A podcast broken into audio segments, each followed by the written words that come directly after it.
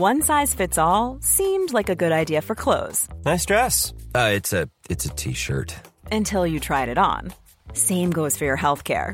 That's why United Healthcare offers a variety of flexible, budget friendly coverage for medical, vision, dental, and more. So, whether you're between jobs, coming off a parent's plan, or even missed open enrollment, you can find the plan that fits you best. Find out more about United Healthcare coverage at uh1.com. That's uh1.com. Cada noche, los expertos se reúnen para debatir los temas que hacen historia en una mesa de análisis distinta. Aquí las entrevistas con los personajes y líderes de opinión, junto al análisis profundo de los temas trascendentes. Alfredo Ceja conduce un programa de Frente en Jalisco por el 100.3 de FM. Iniciamos.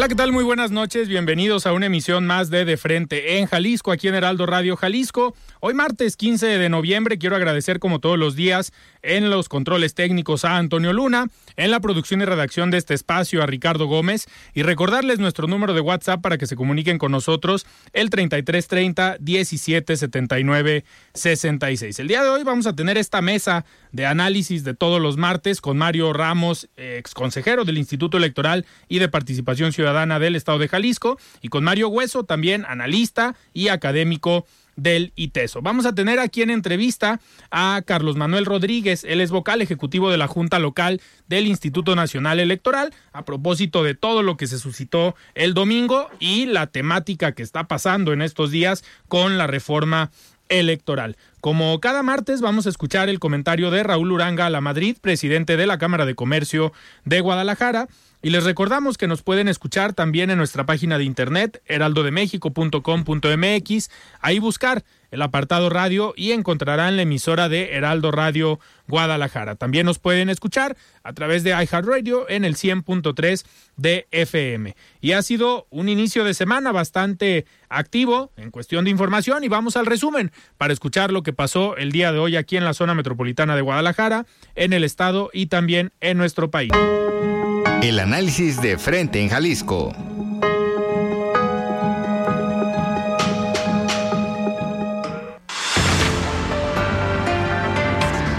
Muy bien, nueve de la noche con cuatro minutos y arrancamos esta mesa de martes aquí con Mario Ramos y Mario Hueso y vamos a platicar en unos minutos con Carlos Manuel Rodríguez, vocal ejecutivo del Instituto Nacional Electoral aquí en Jalisco. Estimado Mario Hueso, ¿cómo estás? Buenas noches. Bien, mi querido Alfredo, muchas gracias por la invitación. Saludos también a mi tocayo. Estimado Mario Ramos, dice Mario Hueso que hoy sí llegaste. No, pues vine para ver si debatimos ahora en serio. Vamos a ver si. A ver, va, hay un tema. Sigue defendiendo la reforma del presidente. Tocayo. Desde la reforma. Fuera máscaras, Tocayo, fuera máscaras. Desde que estás. A ver. Fuera del instituto, Tocayo. La vez pasada defendiste la propuesta del presidente. Ahorita Dijiste que a había hablar. cosas reales. Mario Un saludo Ramos, al auditorio. Buenas ya- noches. Gracias. Ya te estás preparando para cabildear si pasa la reforma electoral para hacer una de las propuestas de cuál poder ejecutivo, no legislativo o judicial. Vas con el INE no se toca. El INE no se toca. A ver, ha sido un tema bastante, bastante cuestionado, la reforma electoral, pero igual vamos empezando con la marcha del domingo. Mario Hueso, el discurso de José Woldenberg en- fue el único orador en, la, en el evento, digamos, en la Ciudad de México. Creo que es un discurso bastante fuerte y bastante interesante sin caer en los ataques hacia el Ejecutivo Federal. Un discurso bastante congruente con la defensa del Instituto Nacional Electoral. ¿Cómo lo viste? A mí me pareció bastante adecuado, como bien mencionas. Creo también que los organizadores o parte de los organizadores, eh, digamos que ven en, en Waldenberg una especie como de símbolo, ¿no? Finalmente fue el presidente del ex IFE Así es. que permitió la alternancia en el poder en el año 2000, ¿no?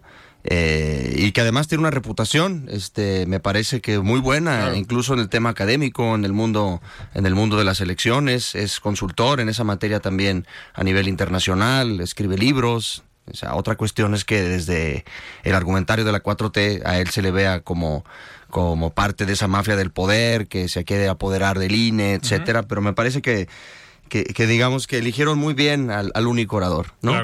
De sus palabras me parece que quedó muy claro que va en defensa del instituto, que no se toque, no es un tema de abramos la caja de Pandora para ver este si tiene algo malo ahí, este o si puede eh, le quitamos un pedacito de algo, otro de algo, otro de algo, no no se toque, ¿no? Porque además bajo esta eh, reglamentación, bajo este instituto, Morena ha ganado absolutamente todo en este país. Claro. Con estas reglas de juego, con este instituto, con esos incluso eh, con esos incluso eh, perdón, eh, dirigentes, del INE, ¿Sí? ganó absolutamente todo, ya ha ganado veintitantas gubernaturas. Entonces decir que el INE hay que modificarlo, que hay que cambiarlo, que hay que cambiarle incluso el nombre, hacerle una cirugía mayor, hacerlo ciudadano, no ciudadano, hacerlo de elección popular, lo cual le da al partido en el poder todas las ventajas, pues me parece que, que es una falacia. Claro. Me da muchísimo gusto, Mario, antes de pasarte eh, la voz, me da muchísimo gusto tener ya en la línea a Carlos Manuel Rodríguez. Él es vocal ejecutivo del Instituto Nacional Electoral aquí en Jalisco. Estimado maestro, ¿cómo estás? Buenas noches. Hola, muy buenas noches. Qué gusto saludarles, Alfredo, Mario Ramos, eh, Mario Hueso, estimados eh, amigos. Eh, y qué gusto saludar a su auditorio, a sus órdenes. Muchísimas gracias, maestro. A ver, queríamos saber el punto de vista de ustedes primero de lo que pasó el domingo, de esta manifestación en defensa del INE y posteriormente, pues, ¿qué opina de la reforma electoral? Bien, a ver, primeramente, eh, yo quiero a nombre de mi institución, de la Delegación Jalisco, del Instituto Nacional Electoral, agradecer a toda la ciudadanía que se movilizó el pasado domingo para brindar su apoyo al Instituto Nacional Electoral. La verdad que fue una fiesta cívica en la que caminaron unidos hombres y mujeres de todas las clases sociales, eh, personas de clase media, eh, personas de modestos recursos, pero unidos en una idea de defender a una institución como es el Instituto Nacional Electoral. Y lo defienden no porque sean unos eh, expertos en derecho constitucional o en derecho electoral y que tengan una claridad eh, diáfana sobre el contenido de las propuestas de reforma constitucional. Lo saben porque entienden la importancia de defender a una institución democrática, una institución que ha sido eje de la eh, vida democrática del país, eje de la transición democrática en nuestro país y que les ha brindado la total confianza.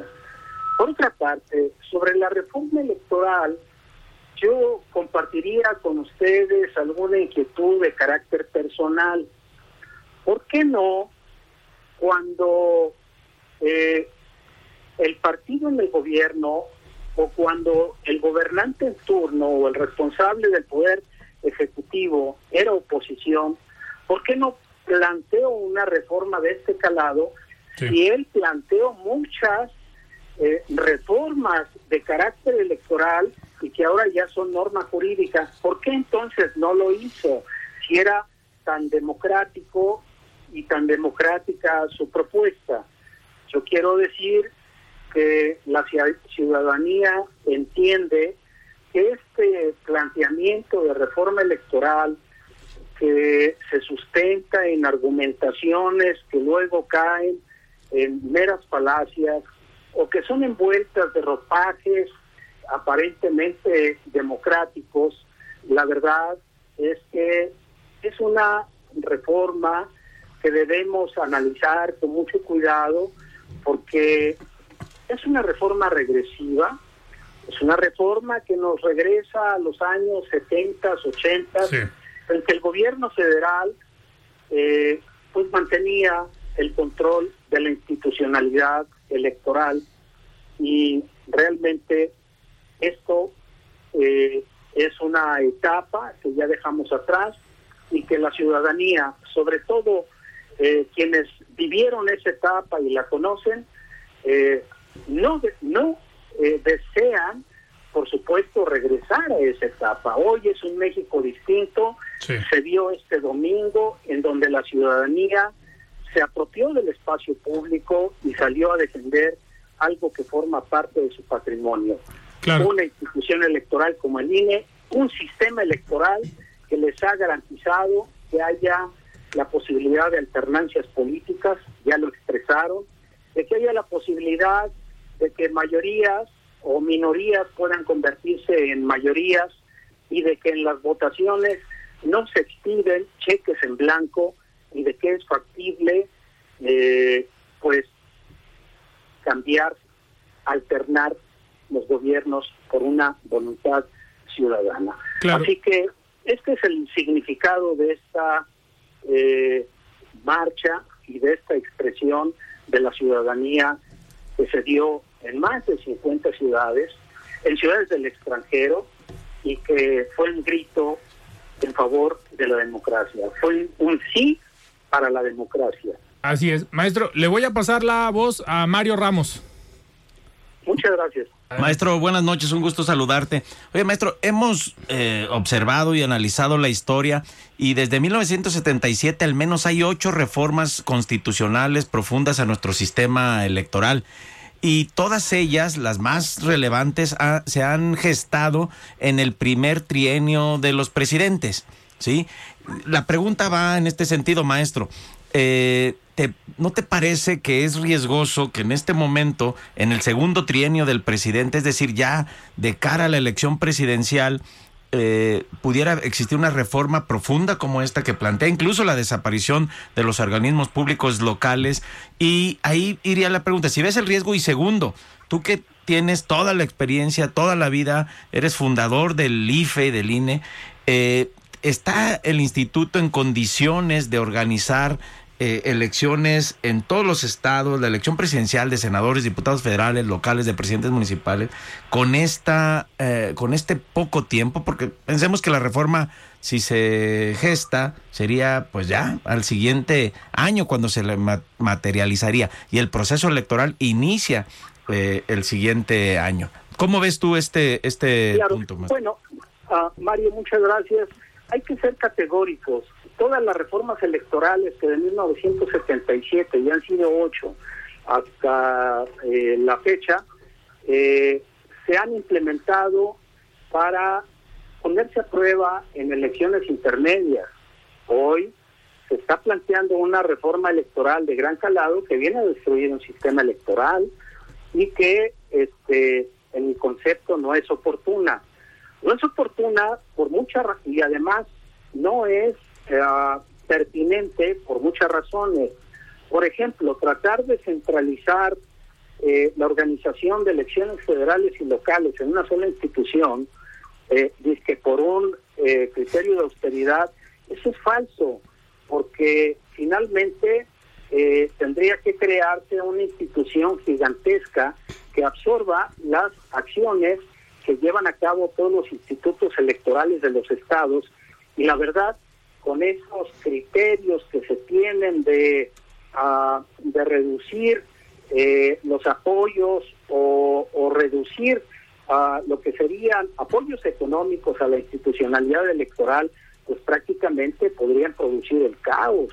Este, entonces, creo que debe respetarse la institucionalidad electoral que actualmente se tiene que sigan funcionando los tribunales electorales locales, que realizan una tarea muy importante para resolver la conflictividad electoral en los estados, que continúen funcionando los institutos electorales de los organismos públicos electorales en las entidades del país y por supuesto que el Instituto Nacional Electoral mantenga eh, su funcionalidad tal como la conocemos, es decir, estamos en contento, en contento Tuvimos... legislación vigente, los procesos electorales que se presenten ahora en el año 2024. Hay que, hay que recordar que ya el próximo año ya arrancan los procesos electorales. Entonces, esto es muy riesgoso, esto pone en riesgo a la propia democracia en nuestro país. Mario Hueso, adelante. Gracias, don Manuel. Buenas noches, qué gusto saludarlo. Hola Mario, ¿qué tal? Gracias. Oiga, eh, yo tengo una pregunta porque eh, veo que hubo mucho apoyo ciudadano, no se diga en la Ciudad de México, aquí en Guadalajara seguramente también sorprendió. No sé si usted salió ahí con agüitas también a recibir, a decir de protección civil, alrededor de 10 mil personas que fueron a, digamos, a apoyar al INE afuera de las instalaciones eh, que usted comanda aquí en Jalisco. Pero ¿no le correspondería a usted, eh, perdón, ¿usted qué piensa? ¿No le correspondería también al árbitro? Entiéndase a los consejeros, usted como consejero presidente de línea aquí en Jalisco, también defender esta cuestión. Sé que los medios lo buscan, ¿no? Pero le corresponde también, ¿cuál es el papel del árbitro, más bien también, este, en esta, en esta cuestión donde el presidente está pretendiendo una reforma, pero no solamente eso, sino que también los ataca directamente. ¿Cuál, debería de ser el papel del árbitro y en este caso en particular de usted, don Manuel? Bueno, el, el papel del árbitro debe ser muy cuidadoso con el tema de, la imparcialidad. En el Instituto Nacional Electoral no estamos en contra del gobierno, no estamos en contra del presidente de la República, no estamos en contra de un partido político. En el Instituto Nacional Electoral también, que está formado por hombres eh, libres y que tienen, por supuesto, un talante de respeto a la pluralidad, por supuesto que también elevamos las voces con el con, la, con el propósito, la finalidad de defender la autonomía de una gran institución del Estado mexicano como es el INE. Pero yo quiero decirle, por supuesto, que no iba a salir yo a sumarme a la marcha, porque fue una marcha ciudadana, fue una, o una concentración ciudadana de hombres, mujeres, y además había niñas y niños con un eh, clima muy festivo, que salieron a defender al Instituto Nacional Electoral, pero también hubo militantes de partidos políticos, es decir, la ciudadanía eh, salió a apropiarse del espacio público y yo te quiero decir que yo no estuve ni en el edificio porque quise ser cuidadoso en ese sentido porque precisamente era un acto ciudadano y era un acto en el que también participaron militantes de partidos políticos. Así de que, te reitero cuál es nuestra... Bueno, pero aquí en Jalisco no había muchos dirigentes de partidos, ¿o sí? No, no lo sé, pero... A nivel nacional sí, en la marcha de la Ciudad de México sí, pero... Aquí estuvo PAN, Tú, Alfredo, estuviste presente. Sí, sí exgobernadores incluso. Políticos y tienen todo el derecho, la Constitución los claro. Eh, de alguna manera los sustenta como para que puedan hacer su ejercicio eh, un ejercicio de sus derechos eh, eh, constitucionales de libre expresión, libertad de tránsito, libertad de, reunión, y no tienen por qué ser, ser atacados. Así que yo en ese sentido, cuando se da la ocasión, argumento en favor de la democracia en nuestro país y de la institucionalidad democrática. Maestro, ¿qué ¿Qué escenario están viendo ustedes desde el INE? Eh, digo, por las declaraciones que podemos escuchar de los diferentes líderes de partidos políticos y de las bancadas en la Cámara de Diputados, pues todo indicaría que el PRI parece que no se va a doblar, PAN, PRD y Movimiento Ciudadano han dicho desde un inicio que no votarían a favor de esta reforma. ¿Ustedes en el INE están eh, confiados o están tranquilos de que este bloque opositor en la Cámara de Diputados nuevamente eh, pues actúe igual que con la reforma eléctrica y pare la reforma y haga que no pase? A ver, en el Instituto Nacional Electoral seguimos trabajando en el día a día, eh, tratando de sacar adelante todos los proyectos de carácter institucional que eh, están planteados por el Instituto Nacional Electoral en su plan estratégico. Te quiero decir que seguimos trabajando en el proyecto de la redistribución. Eh, quiero decir que seguimos trabajando en las tareas de difusión de la cultura cívica. Te quiero decir que seguimos trabajando en ah, ese procedimiento que estamos llevando a cabo para que el INE obtenga el reconocimiento de un servicio de calidad de acuerdo a la norma, no recuerdo qué número de la norma internacional, pero seguimos inmersos en la realización de las obligaciones institucionales que tiene el INE para cumplir con los fines de la Constitución. Es decir, yo no utilizaría la palabra de confianza o desconfianza. Eso está corriendo en otros circuitos como es al interior de la Cámara de Diputados. Muy bien, maestro, pues muchísimas gracias por aceptar esta entrevista aquí en De Frente en Jalisco. Como siempre, muy claro lo que nos eh, platicas y saber de primera mano la postura del INE ante esta marcha, esta movilización, pero también sobre la reforma electoral que se está planteando. Muchas gracias por esta oportunidad y reciban un eh, cordial cordial abrazo, nuestro reconocimiento a su tarea periodística y enviamos un saludo a, a su auditorio. Muchísimas gracias, maestro. Muy buenas noches. Hasta luego. Buenas noches. Bye. Muy bien, platicamos con el maestro Carlos Manuel Rodríguez, vocal ejecutivo de la Junta del Instituto Nacional Electoral aquí en Jalisco. Mario Ramos, a ver, eh, ¿cómo viste la marcha del domingo? Eh, ¿Vale la pena que sí hayan asistido actores políticos de diferentes partidos. Ahorita hablábamos con Mario eh, Hueso, pues estuvo presente la presidenta del PAN, la presidenta del PRI, algunos exgobernadores del PAN, Alberto Cárdenas, Francisco Ramírez Acuña, eh, diputados federales de Movimiento Ciudadano, eh, estos personajes de diferentes partidos que al final no dejan de ser ciudadanos y por eso pueden estar ahí, ¿no? Claro, y yo creo que sí fue muy significativo la presencia de muchos de ellos, pero sobre todo destacaría la del presidente del PRI, Alejandro Moreno. A nivel nacional. a nivel nacional. A nivel nacional. Ah, bueno, me decías local. Yo estaba hablando local. Ah, pero también, también es importante. Mi tocayo tiene otro nivel, hombre. Sí, sí, sí. Uno, uno fue lo local marcha, se lo dejo aquí a mi tocayo. Uno, fue a la marcha aquí en Yo fui a la marcha en, en, Chiquilistlán ahí, hombre. éramos cuatro. No, lo que pasa es que quiero apuntar para el auditorio que la presencia del presidente Alejandro Moreno Alito en la marcha allá en la Ciudad de México es muy significativa porque ya de entrada ahí anuncia, dijo y manifiesta que va a ir en contra de la reforma del presidente. Y esto es significativo porque debemos recordar que la reforma eléctrica, la oposición estuvo unida, el PRI se mantuvo en el bloque de la coalición Va por México y no pasó. Caso contrario, la reforma sobre la Guardia Nacional, el PRI ahí se dividió y la reforma pasó. Entonces, ¿qué podríamos esperar entonces si toda la oposición, PRI, PAN, PRD, MC, están en bloque? Pues que tal vez la reforma constitucional no encuentre, eh, no alcance las dos terceras partes de los votos de los 500 diputados, ¿no? 334 votos, y que tampoco alcance las dos terceras partes en la Cámara de Senadores de los 128. Y entonces podríamos enfrentarnos a que no habría una reforma constitucional. Sin embargo, sí podría existir la posibilidad de que hubiera una reforma legal.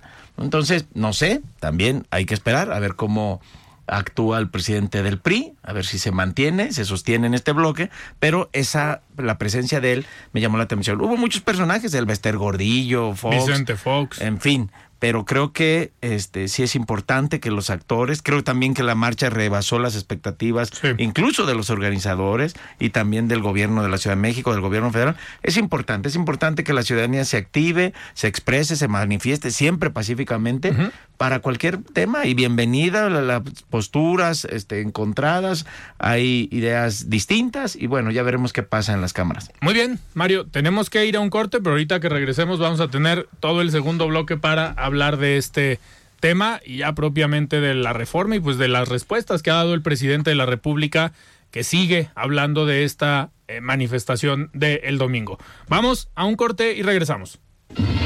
Siga con Alfredo Ceja y su análisis de frente en Jalisco por el Heraldo Radio 100.3.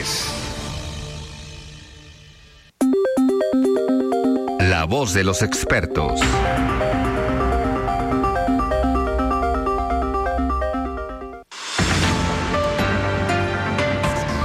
Muy bien, 9 de la noche con 29 minutos. Estamos de regreso en De Frente en Jalisco y vamos a escuchar el comentario de Raúl Uranga a la Madrid, presidente de la Cámara de Comercio de Guadalajara. Estimado Raúl, ¿cómo estás? Buenas noches. Muy buenas noches para ti, Alfredo, y para tu apreciada audiencia que sigue De Frente en Jalisco, un programa del Heraldo Radio.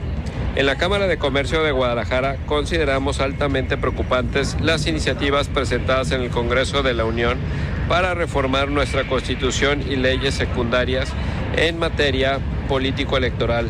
La reforma debilita y compromete la neutralidad del Instituto Nacional Electoral, ya que al proponerse que sus consejeros sean electos por voto directo ciudadano, pero postulados por el Poder Judicial y el Congreso de la Unión, se corre el riesgo de captura por parte de una sola fuerza política. Además, ante la posibilidad de que los magistrados del Tribunal Electoral del Poder Judicial de la Federación sean electos por voto popular cuando lo que se necesita es un amplio conocimiento técnico jurídico, neutralidad y estricta aplicación y apego a la ley, existe el riesgo de que se debilite la función sustantiva del mismo.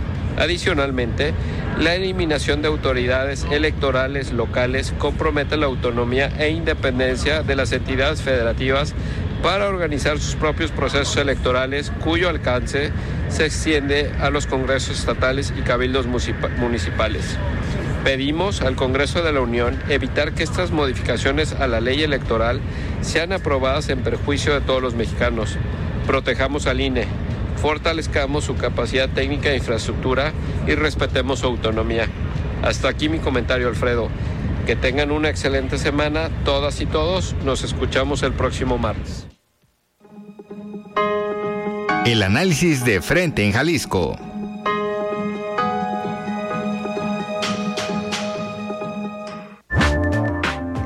Muy bien, 9 de la noche con 31 minutos. Muchísimas gracias Raúl por este comentario y seguimos en esta mesa de los martes.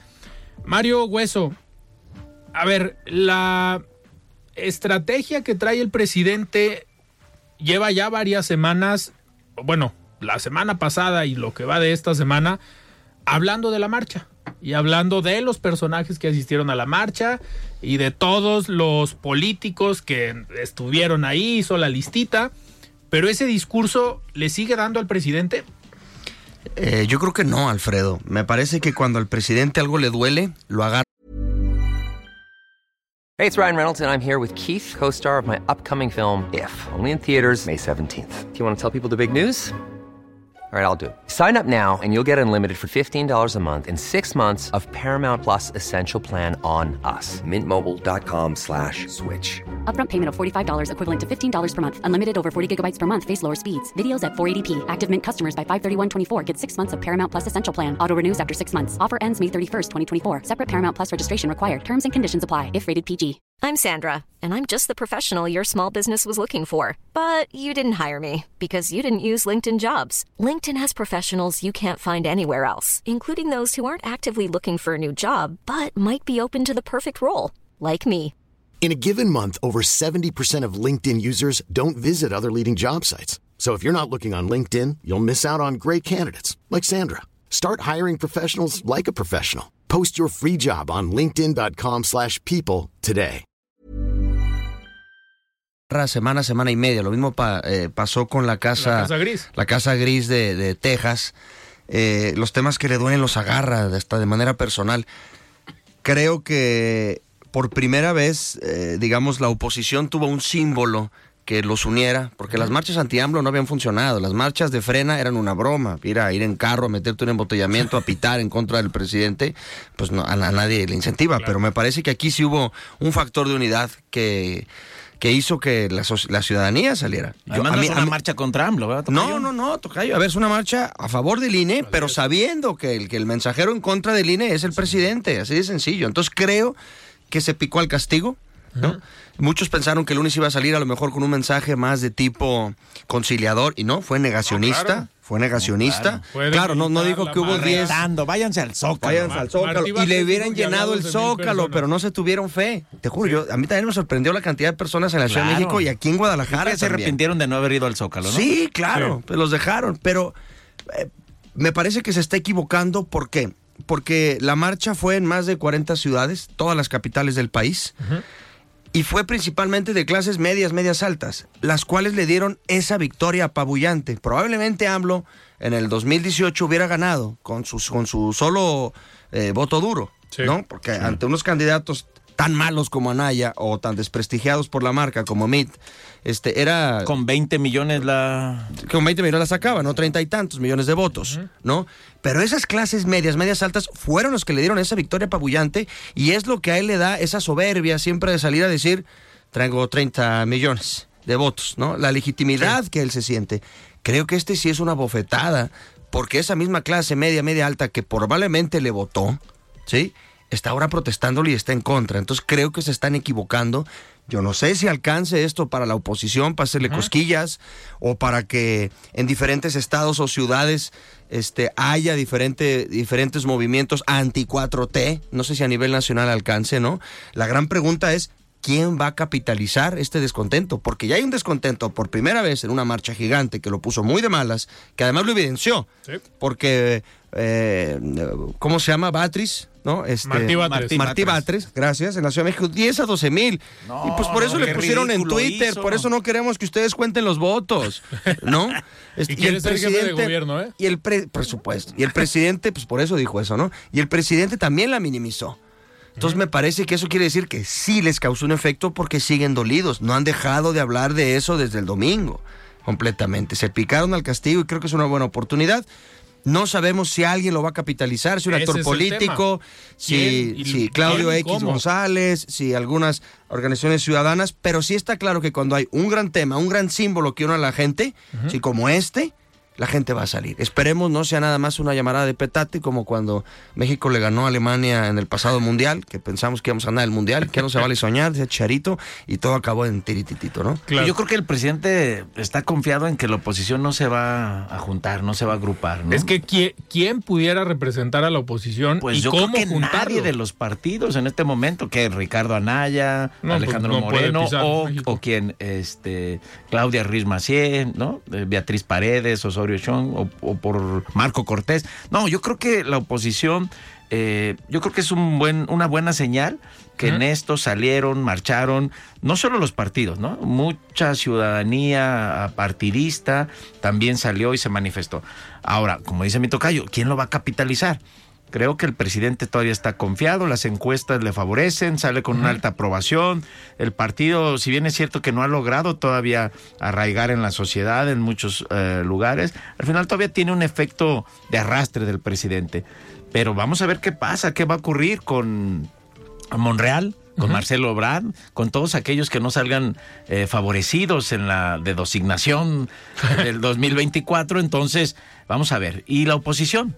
Vemos a un movimiento ciudadano a lo mejor eh, buscando jugar solo. Medio cautivo, ¿no? Al menos en lo que pasó aquí en Jalisco, donde es su bastión, este, no salieron. Sí, fueron unos cuantos, pero en lo particular nada Y en lo nacional también, Sí. ¿no? Lo nacional En lo nacional fue Colosio, Agustín Basabe.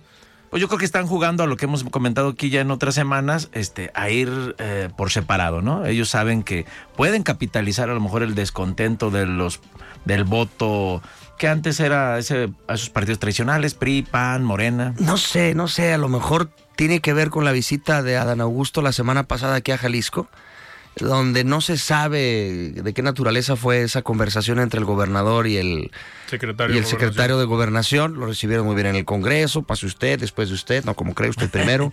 No, y ya Este, ha habido, el gobernador le ha bajado, ¿no? Los dos le bajaron. El secretario, el secretario de Gobernación vino a decir que Jalisco estaba haciendo bien las cosas en seguridad cuando, una semana antes antes, había había, dicho- dicho que este era un incendio, ¿no? Entonces, a lo mejor hubo ahí alguna conversación de no quiero que se metan en este tema, estamos revisando, no sé, esto es pura grilla, pura Pura especulación, Como te gusta, tocayo. Tocayo, a eso nos Mario, dedicamos. La semana pasada no viniste.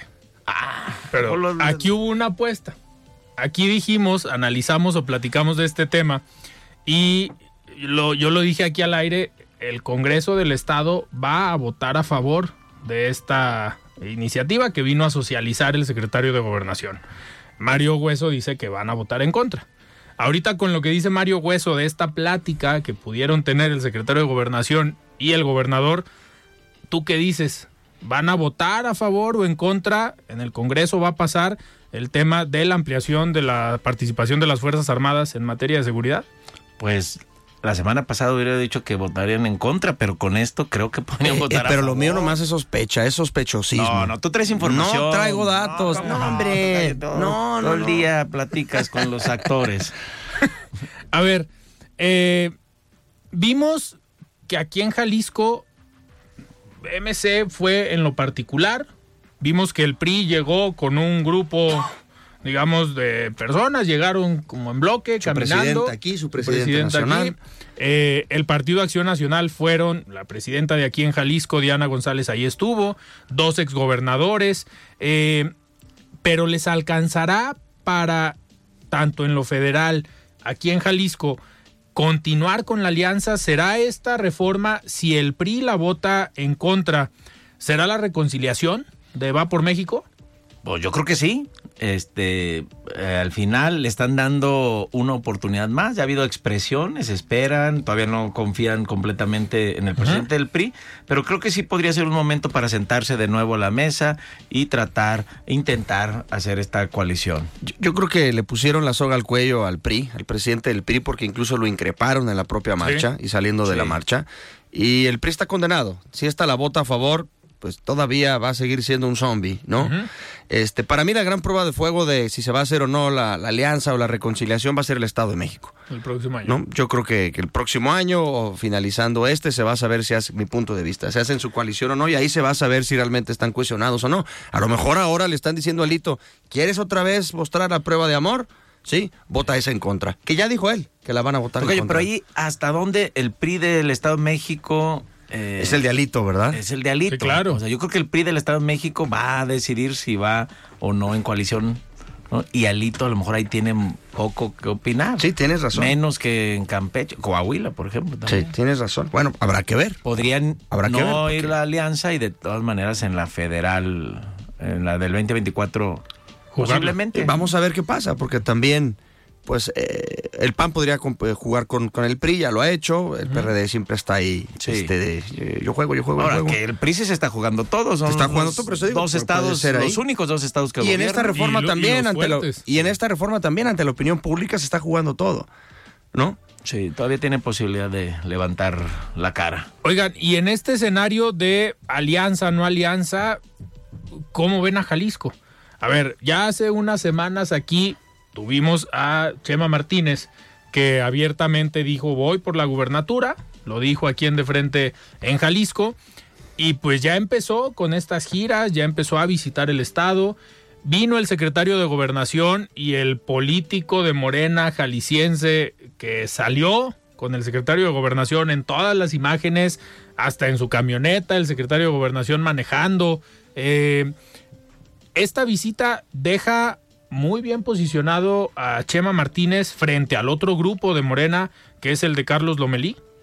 Bueno, sabemos que Chema Martínez es un político profesional, es un político experimentado, sabe, sabe leer los tiempos y creo que sí, efectivamente, lo que ocurrió con esta visita del secretario de gobernación pues cobra fuerza y relevancia. Y si le sumamos, pues este prácticamente un destape, Tocayo, no, no sé Otro. cómo lo ves. Digo, no, aquí lo dijo más claro que en Puerto Vallarta, pero allá tenía este a toda la Tenía liderazgos de Puerto liderazgos Vallarta. Vallarta y allá le gritaron gobernador, gobernador, ¿no? Yo creo que está en la contienda. Ahora tú hablas del otro Morena, no sé qué tanto hay otro Morena. Las- los resultados electorales en Jalisco para Morena han sido desastrosos, ¿no? Hay, hay que ver cómo responde el doctor Lomelí después. Por supuesto, en este- va, a esta va. situación. A mí, me, sobre todo, me pareció muy, vamos a decirlo, valiente que haya hecho su evento de segundo o tercero de destape, por supuesto, en el municipio más importante para Morena en Jalisco, que es Puerto Vallarta, pero el mismo día de la marcha.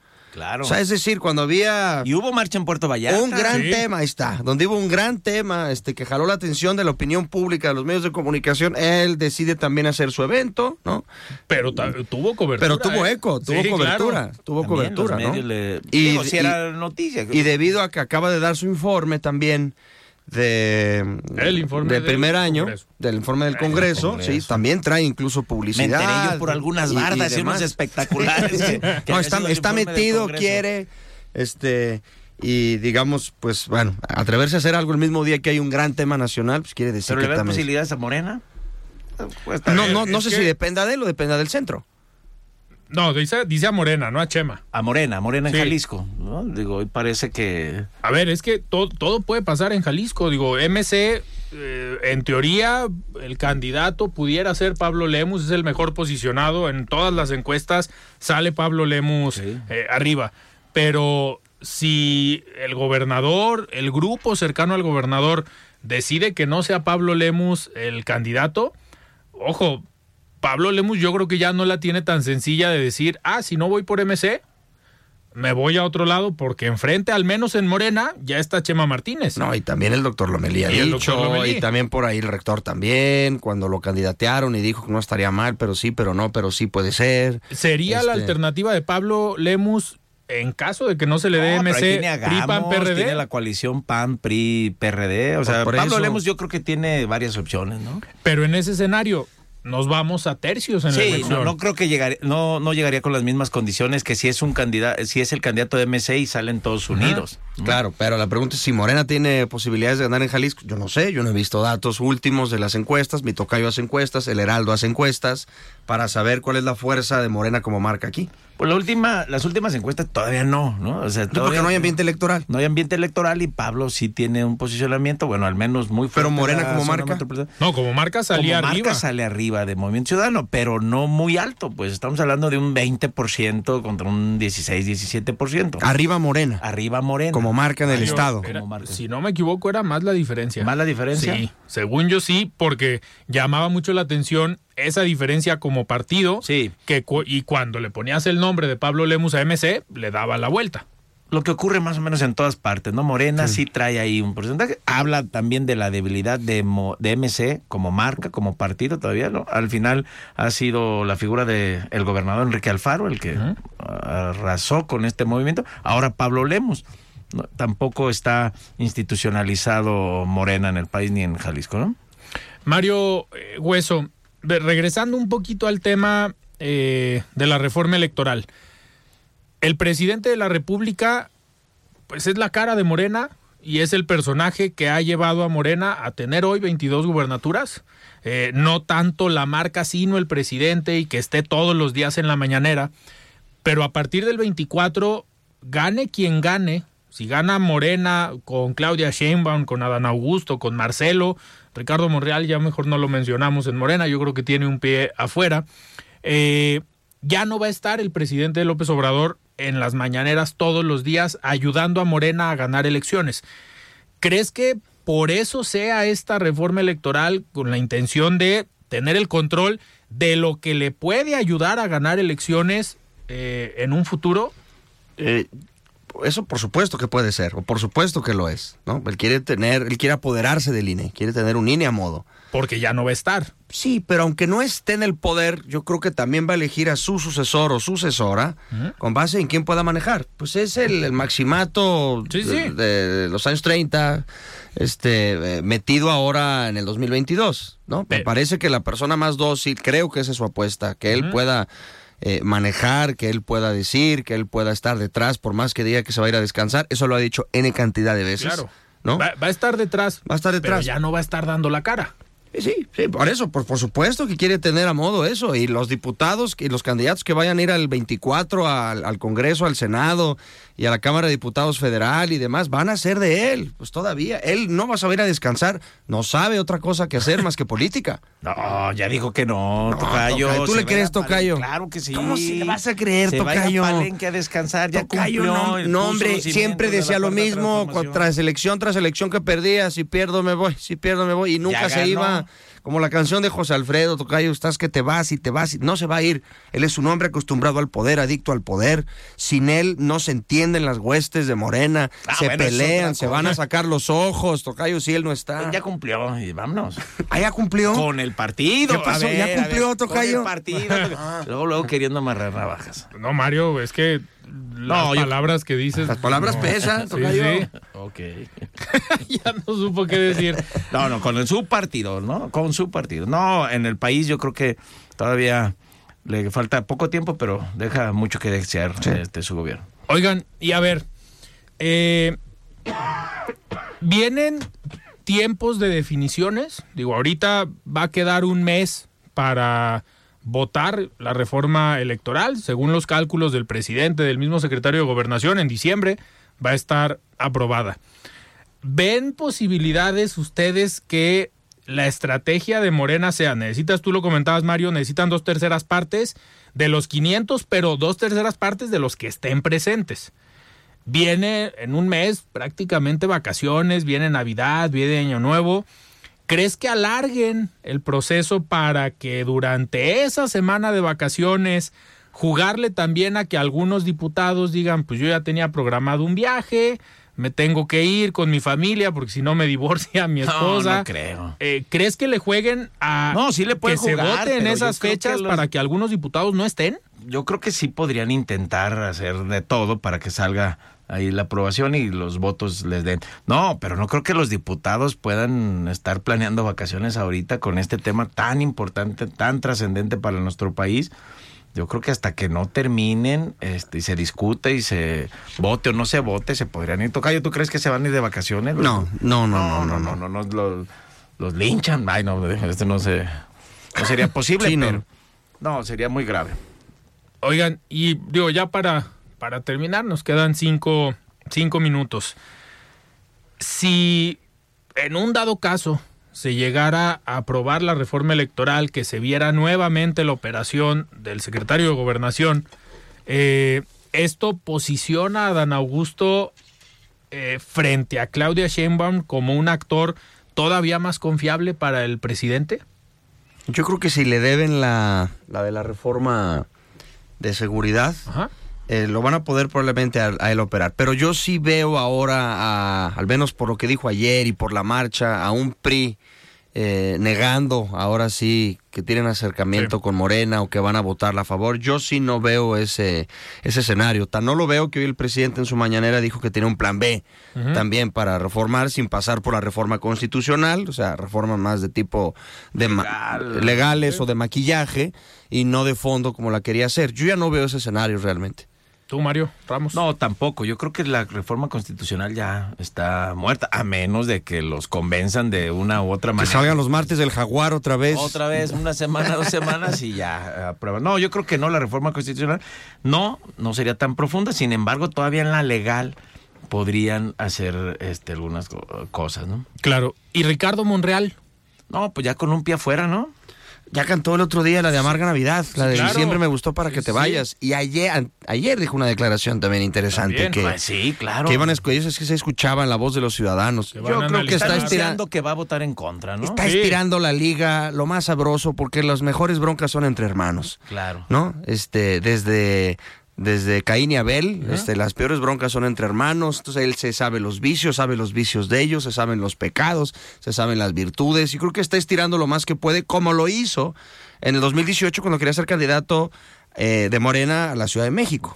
¿no? Él, él sí lleva al límite las cosas, ¿eh? Claro, y creo que él sí podría ser un actor que capitalice el rechazo a la También, reforma, ¿no? sí, Porque por ahí hay claro, unas crónicas de que le aplaudieron, ¿no? Que no fue a la marcha, pero coincidentemente estaba comiendo en un restaurante ahí cerca de donde estaba la marcha y la gente le aplaudió. Ya el círculo rojo de alguna manera lo empieza a ver así. y con su declaración, ¿no? A ver, hoy leí en una, eh, en una nota, no la leí completa, vi el encabezado nada más, donde el PRI invita ya a Ricardo Monreal a sumarse.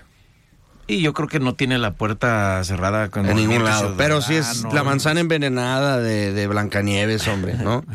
¿No, ¿No ves tú posibilidades que algún partido le abra la Sí, un puerta? partido sí. sí, pero no creo que él se fuera a ir al PRI. No, yo lo veo más, más cerca PRI. de... Viene todos PRI. vienen del PRI. No, Tocayo. ¿Quién no? Que los panistas. Y de ahí fuera, Fox. los panistas. Y de ahí afuera, Ah. todos vienen del PRI. Se han apoderado de ellos. ¿Dónde ves a Ricardo Monreal? Tal vez en el Movimiento Ciudadano, tiene cercanía con Dante, ¿no? Sí, yo creo que el Movimiento Ciudadano. Pero siendo candidato A la Ciudad de México. Ciudad de a lo México, mejor no. Tu especialidad, nada más operar. Bueno, Claudia Sheinbaum perdió, Perdió la, la mitad, mitad de las porque no alcaldías. Ricardo Monreal. no perdió Ricardo Claro, Monreal. No tiene que ser candidato para irse a jugar con otro equipo. Su especialidad es la operación, es la mesa, la mesa de controles. Ah, yo lo veo ahí. Pero además, Movimiento Ciudadano, ¿quién en la Ciudad de México? No, pero realmente pues, sería un mover. gran personaje, se meterían ahí en la bolsa. O no sabe si Movimiento Ciudadano se va a ir finalmente o no a la alianza.